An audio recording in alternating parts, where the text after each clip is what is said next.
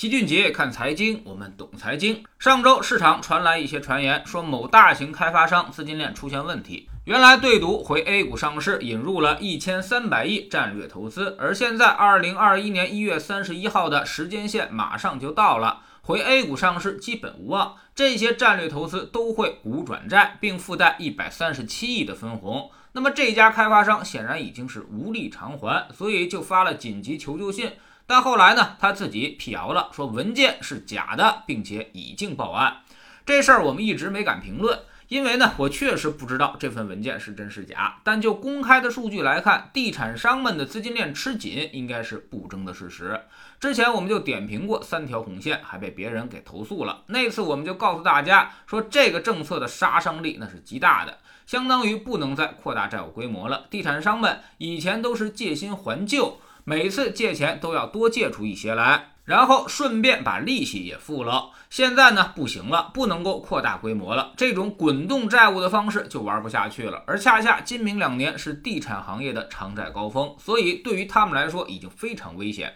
根据南都大数据研究院调研的房企的负债情况，我国七十六家房企一年之内到期的有息负债已经超过了二点五万亿。约占有息负债总额的百分之三十五，按照百分之七的平均融资成本来计算，每年光还利息就超过了一千七百亿。特别是一些企业短期债务负担还较高。根据数据显示，超过八成的房企短债数量都在增加。但这还不是最闹心的，最闹心的是您手上还没有现金，财务上叫做现金短债比。低于百分之一，也就是说，现在手上这点钱不够偿还一年到期的债务了。从五十强房企已经披露的半年报显示，有十多家房企现在都是这样。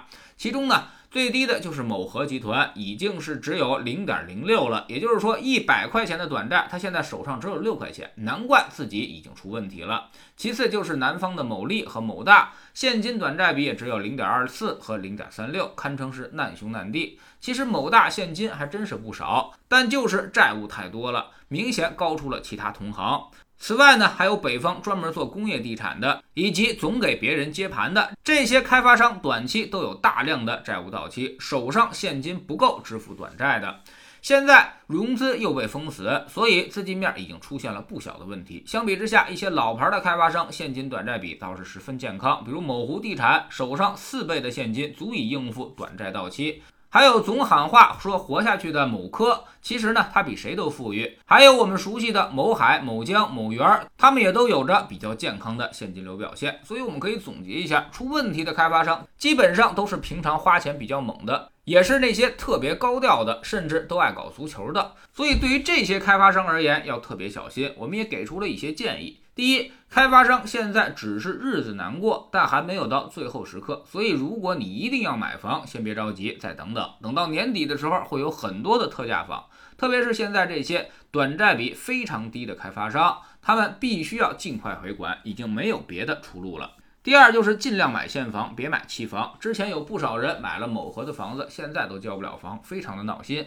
未来这种事儿呢，也会越来越多的出现。如果赶上，肯定是特别闹心的。所以尽量别给自己找这个麻烦。如果非要买期房，尽量找那些大一点的开发商，然后再看看他们的财报，看看有没有地产债暴雷的风险。第三呢，就是收房的时候务必要找个验房师，不是给验房师打广告，是因为这几年新房的质量确实很差。由于资金面持续收紧，所以只能在成本上、周转上加快效率。要么呢就是材料减配，要么呢就是赶工期，最终呢都是很难保证质量了。大家收房的时候务必要小心。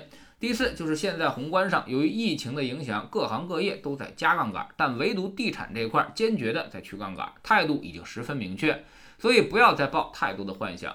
银行、地产本是同林鸟，现在呢大难临头各自飞，金融不再支持房地产，后面地产的泡沫会一点一点的被挤破。第五呢，大家应该习惯使用租房这种手段，看上哪儿的房子，你先租一下试试。别总是去想当然，比如有人说我要面朝大海、春暖花开式的养老，结果发现配套压根就不行，看病解决不了，还阴冷阴冷的，把风湿性关节炎都给逼出来了。还有说我要买个别墅给父母住，结果上下楼极其费劲，父母宁可都挤在一楼。也有觉得自己要在郊区买个大房子住着宽敞的，但新鲜没几天，发现上下班的交通简直就是个灾难。这都是欠考虑的结果。买来装修完，然后再想卖就很难了。所以你要想铁了心的买房，那么就要在那边至少租上一年。一年以后，如果你还想买，再掏钱。而且老齐可以告诉大家，老一辈人在一个地方一住就是一辈子的事儿，现在已经越来越少了。从八零后开始，一套房子即使你买了，顶多也就住五到十年。其实跟一个长租的周期应该也差不太多，只是这几年房价在涨，所以你觉得买房划算。而一旦房价掉头了或者不涨了，其实买房就变得特别不划算了。比如最近三到五年，如果你在北京和天津买房啊，那么基本上都没有赚到钱，都是平出的，算上资金成本，那可谓是亏大了，比房租可贵多了。而且就这，你还发现现在未必卖得掉。所以，如果你没有住十年的打算，其实买房未必就划算。加入知识星球，找齐俊杰的粉丝群。我们每个交易日呢都有投资的课程。周一看行业，分析一个行业的估值与业绩变动的方向。周二看宏观，定位周期，决定大类资产的配置比例。周三讲基金，选择低风险高收益的具体产品，并告诉大家该如何使用，让投资具有可操作性。周四学方法，把一些实用的技巧手把手的教给大家。周五呢复盘一周的走势，给出重要的估值雷达，并追踪我们组合的表现，做出实时的调整。我们总说投资没风险，没文化才有风险。学点投资的真本事，从下载知识星球 P P 找齐俊杰的粉丝群开始。在这里，我们要让赚钱变成一种常态。